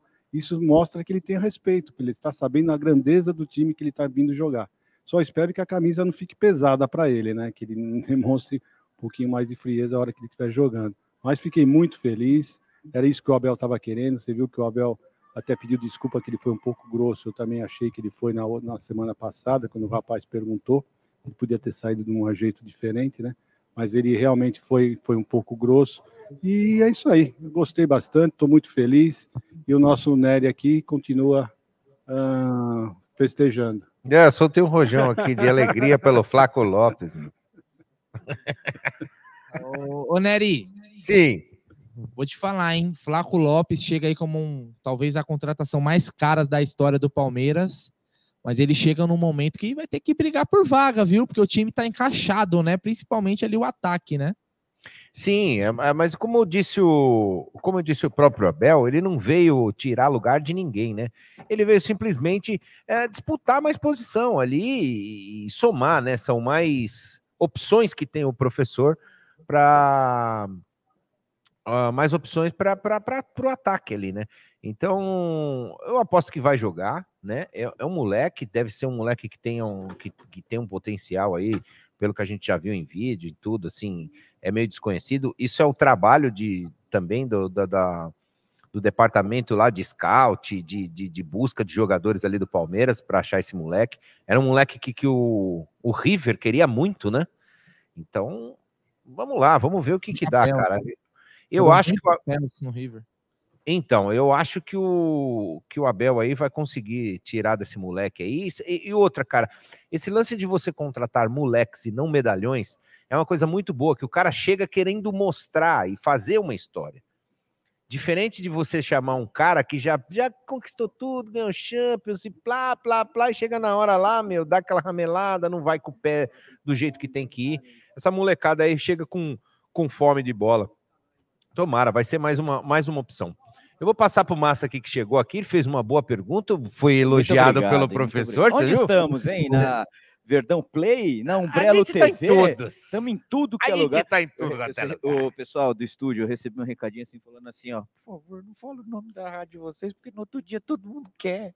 Não dá. Sério mesmo? Repete. Falaram para eu falar assim, ó, não fala o nome da web, que vocês são os únicos que conseguem, porque vocês já estão há bastante tempo. No outro dia todo mundo pede. Olha aí. A inveja é uma merda, né? Pois é, mas seguimos. Então eu vou falar da próxima. Bruno Massa da Umbrello TV. Isso. Ó, oh, que beleza, hein? Gostaram da coletiva aí, Jaguarine e Bruno? Parabéns pela pergunta, viu? Obrigado, valeu. A gente se prepara para isso, né? Cheiroso o homem hoje, hein? Opa, tava usando um perfume. Eu tava feliz, né? O Abel tava contente, tava feliz da vida. E ele disse que foi a primeira vez na carreira que ele vivenciou isso, né? Quatro gols em sete minutos. Foi realmente um absurdo o que aconteceu aqui no Allianz Parque. É, vamos para a nota dos atletas ou não? Vamos lá, vocês já tinham começado ou vamos lá? Francisco Ecurlano, o Flaco parecia uma criança que ganhou o presente dos sonhos. Sorriso de orelha a orelha, sensacional. Muito obrigado ao Francisco Herculano pela força aí, tamo junto. Rapaziada, deixe seu like, se inscrevam nos canais, ative o sininho das notificações. É importantíssimo o like de vocês para nossos canais e nossas lives serem recomendadas para muitos palmeirenses. É para isso que a gente está trabalhando. Hoje, nosso estúdio, uma coisa linda aqui na Umbrello TV. Então, nos ajude deixando o like, se inscrevendo, que já é uma grande ajuda. Podemos então começar com as notas dos atletas? Vamos lá, começando com o goleiro o Everton, camisa 21. Regular. Eu acho que ele falhou no segundo gol, né? Ele saiu mal do gol. O Everton fez algumas boas intervenções, mas eu também vou de regular para o Everton. Egídio? Regular, né? ele falhou feio no segundo gol. Quem foi que foi em cima dele foi um jogador do Palmeiras, eles estavam pedindo Foi o falta. Gomes, né? Então, mas regular, vai. Vamos dar um regular para ele. De vez em quando um regular, vai. E aí no estúdio? Regular. A, vo- a voz pode falar, não? Voz não. Não, tá certo. Então vamos lá. Seguindo então, o Luan, camisa 13, um dos mais azarados da Sociedade Esportiva Palmeiras, hein?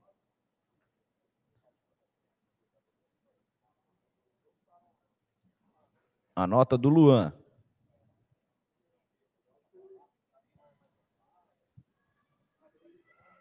Ó, acabou, acabou a pilha aí do microfone, hein? A gente não tá ouvindo vocês. Regular. Regular. Ah, agora sim. Regular para você, Egídio. É, não dá para ser outra, né? Regular. Ah, regular, né? Hoje o Luan, o lance do gol foram três falhas seguidas, né? Foi a falha do passe, aí ele tentou tirar de cabeça, a bola foi na trave e na sequência ele faz o gol ali de bicicleta ao contrário, né? A bicicleta que escapou a corrente. No lugar dele entrou o Mike, tem nota? Cara, eu não, eu acho que o Mike entrou bem. O Mike entrou bem no jogo, sim, ofensivamente, né? Eh, mas como ele entrou mais pro final, eu vou dar um regular, mas, mas tem essa nota aí. Boa. Eu achei que o pode trabalhar muito, para mim, quase que sem nota, mas regular. É, eu gostei porque o Mike aparentemente não sentiu a questão da lesão, né, Egídio? Parece que estava bem no jogo, entrou confiante ali, participou de algumas jogadas. Ele entrou confiante e parece que o time até incorporou, incorporou quando ele entrou. Não sei, eu senti o time mais, o time mais firme. ah, realmente, com, com três zagueiros, não, não- não deu- foi muito legal, não. Não deu muita liga, né? Exato. Exatamente. Depois do Mike, então, o Murilo, camisa 26. Murilo, bom. Gostei do Murilo. Bom. Você já é bom, né? Passou meio que desapercebido no meio do, do Luan e do, do Gomes ali, o que para um zagueiro é bom, né, Egídio? Não, ele foi muito bem. O Murilo não, não tem ramelado nenhuma vez, está jogando muito bem. E o que o Abel falou, ah, ele colocou os três zagueiros, por isso que ele estava em dúvida, não sabia quem tirar. Aí ele aproveitou que o Marcos Rocha estava Marcos fora. Rocha estava fora e falou: olha, quer saber uma coisa? Vou pôr os três. É, foi essa a minha leitura também durante toda a semana. E o Piquerê, o Gomes, que acabou fazendo dois gols desde Henrique, o Princeso, ah, não saíam dois gols do mesmo zagueiro num jogo só do Palmeiras, hein? Uma noite de recorde aqui também. Jaguarino, a nota do Gomes. Jogou praticamente improvisado na lateral direita, fez dois gols, espetacular. Bruneira. Como centroavante espetacular, como lateral direito medonho, mas como ele fez os gols, excelente pro, pro Gustavo Gomes. E para você, Egídio, o Gomes que começou a carreira na lateral direita lá no Lanús. Foi, mas não devia ser muito bom de lateral direito, porque eu não gostei dele de lateral direito. Mas como centroavante, como disse o nosso querido Bruneira, foi sensacional. É, fez dois gols, né? E com assistência do Luan, um deles no primeiro tempo, o primeiro gol do Gomes. Depois o Joaquim Piquerez, o Uruguai doidão, hein? O bicho não tira o pé de uma dividida, hein?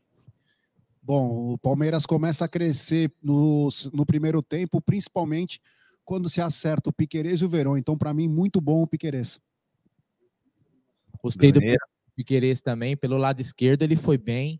É, o time estava penso né, no primeiro tempo. O lado esquerdo estava funcionando. O direito que estava complicado. Bom pro Piqueires. Bom pro Piquerez para mim também, Egídio. E desde que ele voltou da lesão, parece que ele voltou melhor, né? É verdade, você fez uma boa observação. Eu também achei isso. Desde que ele voltou, ele está mais firme, mais seguro, ah, atacando mais. Eu, tá, tá, muito bom. E olha, eu gostei muito bem dele. É bom, muito bom. Depois do Piquerez, o Danilo. Danilo que não começou bem no primeiro tempo, depois foi se acertando igual ao time. E aí acertou, teve um bom segundo tempo. Então, para mim, bom. Bom pro Danilo. E para você, Egídio Danilo. Danilo foi bem, vamos dizer assim, foi bom. Cara, ele quase fez um gol de placa aqui no Allianz. Ele deu um elástico ao contrário, dentro da área ali, e acabou sendo verdade. travado na hora do chute. E a bola E a- tinha direção, viu? É, e o Danilo, ele não fez uma partida espetacular, mas ele fez um bom jogo e tinha gente falando na- no, no chat aqui, hoje é e Bruneira, vocês estavam no estádio e não viram, na transmissão, que a seleção estragou o Danilo. Vocês viram isso? Não. Cara, não, não, não foi tão mal assim o Danilo, né? Ele Não, fez um sabe- jogo sabe é regular ali problema? pra bom. Ele estava fazendo um gol por partida antes É, de ir para a os seleção. caras acham que ele é centroavante Então, agora. então ele não fez gol, então estão achando que ele veio pior. É isso aí. Nada a ver. Depois do Danilo, saiu, entrou o Gabriel Menino. Gabriel entrou, bem- entrou bem, regular. Quase fez um gol também. Diga aí, Bruneira, a nota do, do menino. Regular pro Gabriel Menino. E entre Menino e Atuesta na segunda-feira no Choque Rei, eu já vou falar, eu vou de Menino. Boa. E para você, Egídio? Ah, mas o Abel já deu a dica, né? Já falou que colocou justamente ele para isso, né? Quando o Zé Rafael tomou o cartão amarelo, ele já colocou o menino já pensando nisso. Então, provavelmente será o menino que vai entrar. E para mim ele foi de regular para bom. Gostei também do Gabriel Menino, tem entrado bem nos jogos aí. O Zé Rafael foi amarelado, está suspenso para o próximo jogo. é, e quem está suspenso também, só uma informação para não deixar passar, o João Martins, o João Martins, o auxiliar do Abel, tomou hoje o terceiro cartão amarelo, também está fora do jogo contra o São Paulo. A nota do Zé. Rafael. A nota do Zé, bom, ainda fez um belíssimo gol que começa a caminhada do Verdão na virada. Exatamente, e um gol numa hora fantástica, um gol difícil de fazer, de pé canhoto, num, num passe do Verón ali, que era claramente para ele dominar, hein, Bruneira? A nota dele. Zé Rafael é excelente. Jogou muita bola. Domina o meio campo. E para você, Egídio? Muito bom, gostei. Ele está se aperfeiçoando nessas bolas de ele. Antigamente ele chutava sempre, ele isolava essas bolas, né? Parece que eles estão treinando bem, ele está treinando bem, agora ele está acertando bem o gol. Muito bom. Bom para o Zé Rafael também, que terminou o jogo. Scarpa fez um golaço de pé direito também, mais uma participação do Verón, hein? A nota do Scarpa. Aquela perninha canhota dele é venenosa e foi contemplado ainda com um golaço numa bela assistência do Verón. Então, muito bom. Bruneira. Muito bom pro Scarpa também. E aí, Egídio, num momento também difícil ali, né? O Palmeiras estava difícil assim, já estava na, na, naquele ritmo, mas veio a tempo de ainda dar tempo de dar ânimo aí para o Palmeiras fazer o terceiro e depois o quarto. Não, as cobranças de escanteio dele são fatais e fez um gol muito bonito e difícil também, né? Calmo e colocou a bola no fundo do gol. É, Também muito bom. O Zé Rafael fez de canhota e o Scarpa fez de pé direito. A Tuesta entrou no lugar dele, merece nota. Teve a chance de fazer o primeiro dele com a camisa do Palmeiras, chutou fraquinho, hein, Gé? É, ele entra, né? No, já, mas o jogo já estava praticamente ganho. É, para mim, regular. Bruneira. Regular pro Atuesta. E para você, Egídio? É, não podemos ser- dar outra nota senão regular, que ele quase não teve tempo para jogar, jogou pouco, quase fez um gol, mas E deu um mais, passe bom pro Mike É. também, né? mas foi mais uma o goleiro que falhou, que rebateu a bola que ele chutou, que foi muito fraca. Boa. Depois do Atuesta, o Dudu com a camisa 7. O Dudu, ele jogou um pouco recuado, principalmente na primeira metade do primeiro tempo. Depois ele foi se acertando, tentando tabelas com o Rony, com o Scarpa. Bom, Para você, Bruneira. Achei o Dudu um pouco abaixo hoje. Então, Até pelo estilo de jogo que o Palmeiras, a formação, né? A direita ficou meio ficou meio só, né, ali pelo aquele lado. Então eu vou dar regular pro Dudu hoje. E para você, Egídio? É, o Dudu sentiu a falta do, do Marcos Rocha ou do Mike, né? Ele não estava atacando, ele está mais preocupado em cobrir. Aliás, esse foi o problema do Palmeiras, eu achei. Ninguém sa- De ajudar sabe- o Gomes ali, né? Exatamente. O pessoal estava querendo ver quem que cobria o Gomes, porque estava uma pequena avenida ali. Então, o Dudu por isso, mas não por que ele jogou mal. Não foi por isso, não. Vou dar um bom só por isso. É, e um dos gols do Palmeiras surge de uma roubada de bola do Exato. Dudu no meio-campo, né? Ele toca a bola na esquerda, o Verón toca pro, pro. Scarpa e faz o gol, o terceiro do Verdão. Depois do Dudu, o Wesley entrou e quase fez mais um golaço aqui do lado esquerdo no segundo tempo, Jaguarino. regular. Bruneira. Regular.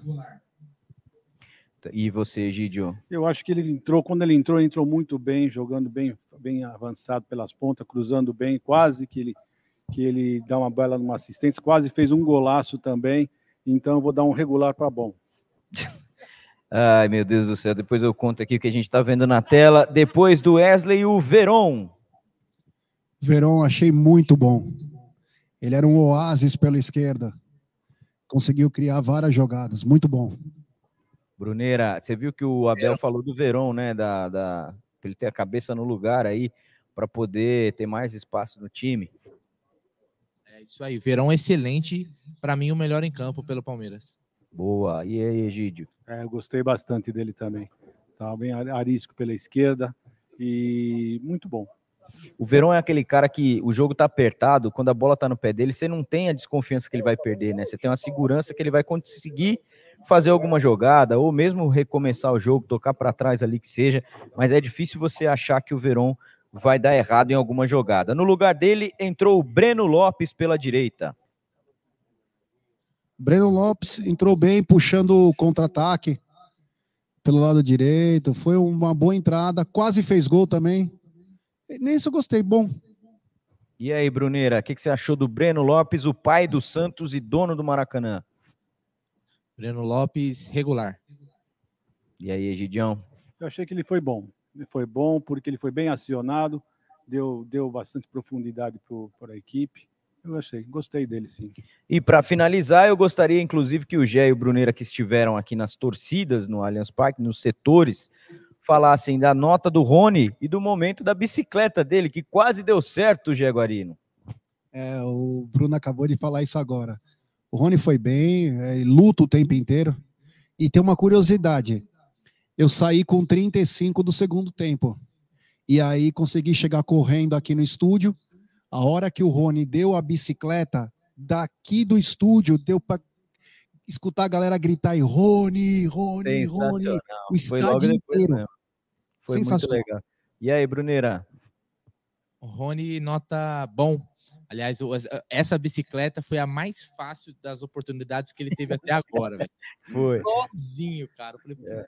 mas tá bom, e, vai. E tava numa Olha meia ele. altura, né? Ele consegue fazer uns lances a meia altura ali. O Egidio, a impressão que eu tenho quando a gente vê o Rony no estádio, você não consegue cornetar ele. Você assiste em casa, você fica puto com o Rony. Verdade, mas aqui no estádio você vê, você vê aquela bola que ele estava aqui, ele saiu bem depois do cara, chegou na frente. Ele é muito rápido, né? impressionante que esse rapaz, a postura dele em campo, ele está sempre brigando, sempre correndo bastante. Eu, eu gosto do Rony, É sinceramente. isso aí. Antes da gente encerrar as notas, hoje é, tem uma pergunta aqui da Lúcia Santos para você. Jaguarino, você está triste hoje? Tô te achando meio chateado. Não, não, Lúcia. Estou muito feliz, muito contente. É que nós estamos aqui desde as 11 horas da manhã, né? Cansado, né, velho? A gente tá É, cansado. já pra começa a bater um pouco do cansaço, mas estou muito feliz, viu? É uma mistura de fome, cansaço E e, vontade felicidade. de comer, com felicidade. felicidade também. Essas foram as notas dos jogadores do Palmeiras. É isso aí. Nota do juiz. Olha, eu vou te falar, hein? Um, é novo esse árbitro, é o Ramon Abate Abel, mais um da escola dos piores árbitros da, da CBF. Horrível. Como é fraco, cara. Como é ruim, fraco invertendo tem que jogada. melhorar muito ainda. Para ser fraco tem que melhorar muito. Um absurdo o cartão amarelo que ele deu para o Zé Rafael. Logo depois o Zé Rafael sofreu uma falta por trás, que ele para o jogo e dá bola ao chão para o jogador do Atlético Goianiense. Eu nunca vi isso, Jaguarino. Ah, o, o que teve hoje foi, foi bizarro. Aliás, ele colaborou com a cera do Atlético Goianiense no primeiro tempo. Com quatro, como eu falei, ô Massa, com quatro minutos o goleiro do Ronaldo. Parecia o Jandrei, né? É, eu, é impressionante. E ele colaborou com isso. Péssimo nas decisões, péssimos. É, e aí, Egidião, que raiva desse árbitro hoje aqui, hein? Cara, impressionante, né? Eu, não entendo como é que eles conseguem formar tantos hábitos ruins. Esse é mais um que foi horroroso. Não, é- não adianta você falar que ele estava nervoso. Não, não, ele é ruim mesmo, muito ruim. Inverteu várias faltas. Olha, sinceramente, eu não sei de onde eles tiram esses caras. A impressão que dá é assim, ó. Você apita mal, contratado. Vai apitar o Parmeira. Putz, aqui lá parou. Como disse o Bruneira, que inclusive o goleiro estava fazendo cera. Eu, na hora, fiz uma aposta de 20 reais que o goleiro ia tomar cartão, pagava 140. Acabou Eu perdendo. sabia que ia tomar cartão. E o juiz foi conivente três vezes com o goleiro. E o Everton foi cobrar um tiro de meta logo depois que o Palmeiras fez os gols. E aí ele foi chamar a atenção do Everton. É isso que eu ia falar. Foi chamar a atenção do Everton, dos jogadores para ir rápido. Surreal. Canalha, sem vergonha, chibungo. Sério. Ah, quem tem uma nota para ele, depois a gente passa aqui, mas quem tem a nota dele é a Renata Vasconcelos. Como é que foi a arbitragem hoje, hein, Renata Vasconcelos? Ah, Renata Vasconcelos, vamos lá. Peraí, peraí, peraí. Ixi, agora eu ferrei com o cara aqui. Xoxa, capenga, manca, anêmica, frágil e inconsistente. É, tá aí, ó. A arbitragem de hoje foi exatamente assim. Solta Ô, aí, André. Opa, fala aí. aí é a nossa Michele Gianella lá da, do Mesa Redonda? É isso, é ela, nossa Renata Vasconcelos, que entra pontualmente. Ó, e falar em mesa redonda, a gente chegando aí, saiu o novo, o nome do nosso novo programa. Aí eu quero apresentar para vocês para a gente falar se vai ser isso ou não. hein? Já angariei pessoas. É, opa, vai ser bom aqui, hein? Novidades aí na Umbrello TV. A gente vai discutir. Vamos lá, segue aí, ô Chibungo. Vamos dar aplausos? Nós temos um superchat aqui do Cezinha da Micena. E os Camisa GG. É, o Bruneira tá começando no rádio agora. Tem que esperar a vinheta, Bruneira. Ah, é a mesa, né? É a mesa de som. Mas fala aí, tem superchat de quem? É, o Cezinha Damascena mandou aqui, ó. Boa. Deram uma camisa GG para o Flaco.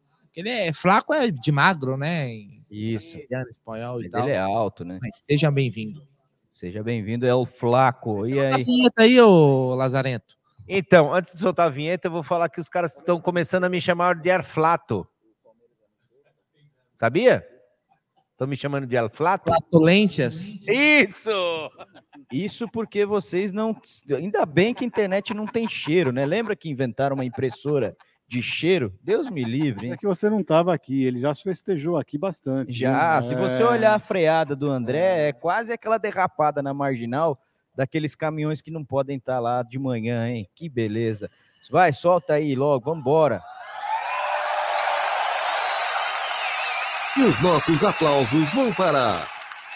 Olha, além da festa do torcedor aqui no Allianz Parque, eu queria aplaudir o Veron. Para mim também foi o melhor jogador em campo da Sociedade Esportiva Palmeiras. Bruneira, quem você aplaude hoje aqui no Allianz Parque? Gabriel Verón. Gabriel Verón foi excelente hoje. Aliás, voltou com tudo. Titular hoje absoluto, incontestável. Boa, Jaguarino, seus aplausos vão para quem? Gabriel Veron. Olha, achamos o lado esquerdo com Piquerez e Veron. Cara, e esse ataque, ó, se o Abel tá tendo uma boa dor de cabeça com a zaga, agora vai ter com o ataque, porque se o Merentiel e o El Flaco entrar bem nesse time, a gente tem dois jogadores de cada lado, né? Tem o Veron e o Wesley de um lado, o Dudu e o Rony do outro, e com os dois centroavantes aí, mais o Navarro que pode melhorar ainda, o Egídio. Eu acredito que o Navarro ainda vai melhorar, eu tenho essa fé. Mas para você, quem que você aplaude hoje? Com certeza, o Verón. O Verón jogou uma partida maravilhosa hoje, merece todos os aplausos nossos aqui.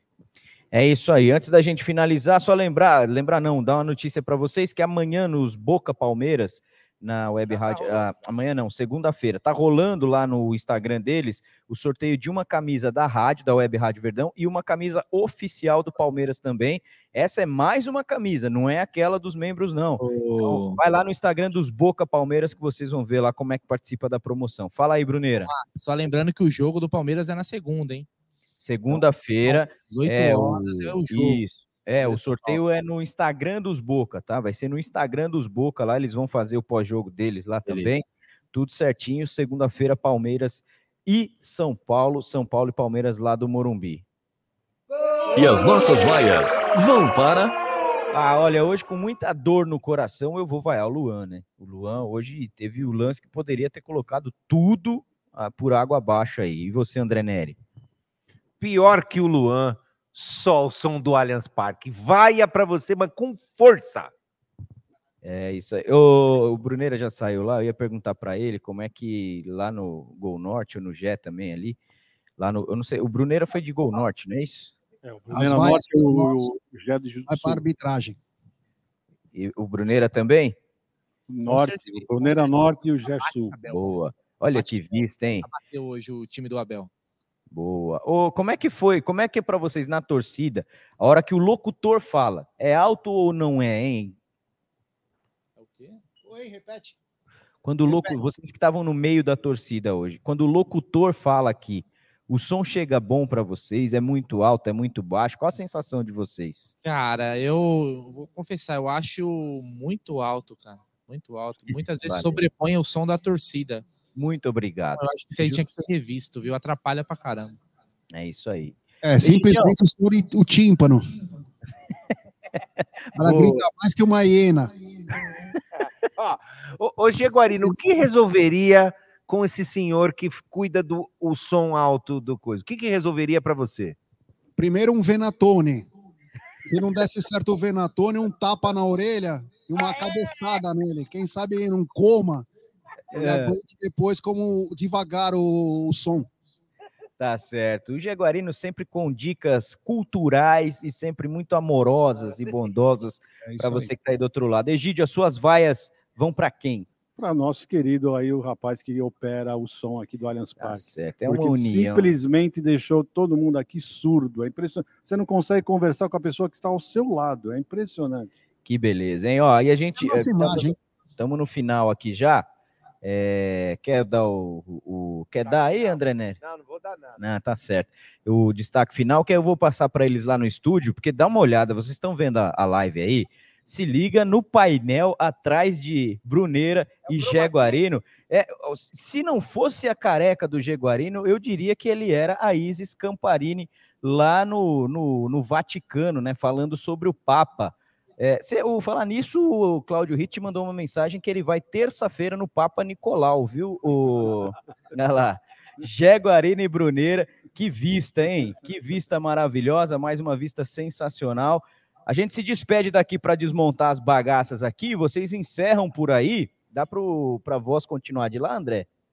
Dá, então a gente vai se despedir daqui, vocês fiquem por aí. Ilses e Camparini, a dupla da Umbrello TV, falando sobre o nosso Vaticano, Egidião. Olha que imagem bonita, hein? Linda. E eu re- respondendo aí o Felipe Rez, é que ela está queimada, essa, O essa luminoso, parte, né? luminoso do É. Allianz Parque. Desse lado, o lado de lá está funcionando, mas o lado de cá, infelizmente, bem o nosso lado, ela está queimada. Então é por isso que não está acesa, tá bom? E vamos encerrar assim, né? Com essa imagem maravilhosa da Pois é. nossa vista. Sabemos que somos lindos.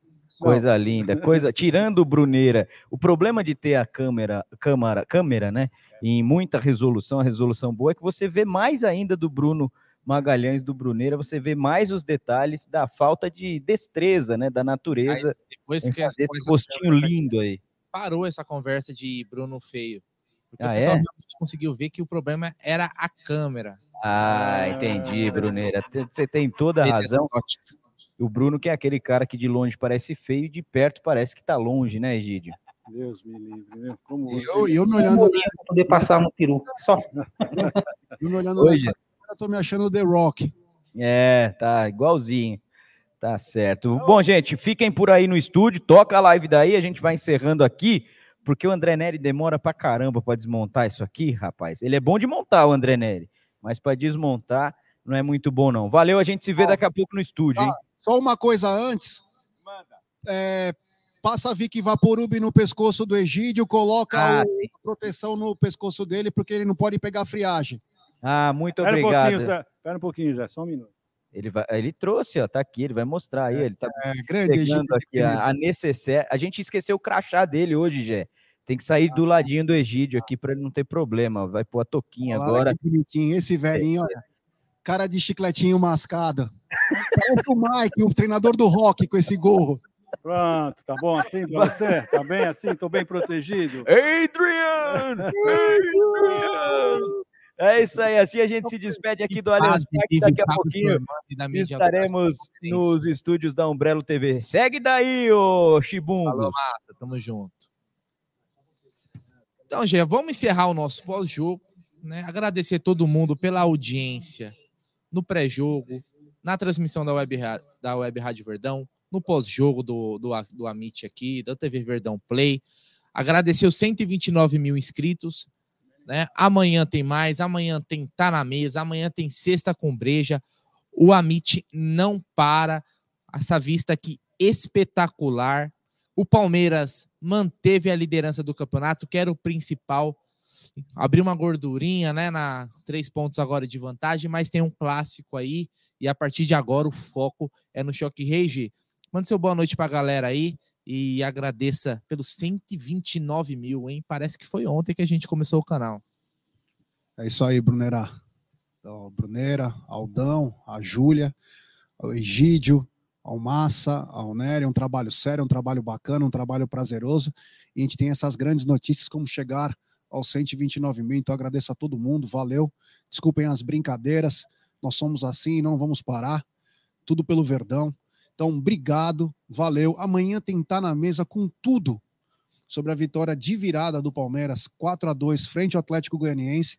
O Palmeiras fica três pontos é, acima da lixaiada, fica sete pontos ou é, sete pontos acima do Atlético Mineiro, continua com os 10 pontos de diferença sobre a mulambada.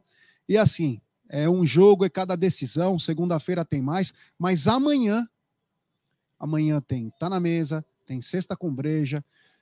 Siga também o Verdão Play, siga todos os canais da Umbrello TV. Vamos trabalhar aí que tem muita coisa bacana para acontecer.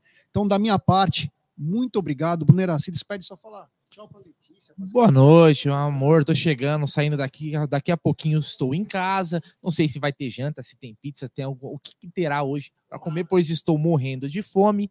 Mas o importante é que o Palmeiras venceu, segue o líder. Estamos lá no topo, que é onde o Palmeiras sempre deve estar. Boa noite para todo mundo. E agora a produção. Eu vou, antes de eu encerrar, antes de eu encerrar, você não deu tchau já? Eu passei para você dar tchau. Ah, então desculpa, pessoal. Amanhã, então, tchau para vocês. Eu vou me afastar da imagem para vocês terem esse final lindo. Muito obrigado. Tá na mesa amanhã, hein? Isso aí, deixa só um pouquinho aí, voz da consciência, Alda Madei, vocês todos aí que estão na nossa produção. Aqui o Allianz Parque, olha que vista, hein? Uma boa noite para todo mundo, mais uma vez obrigado. E amanhã tem mais, porque o Palmeiras não para e o Amit também não. Pode subir a vinheta.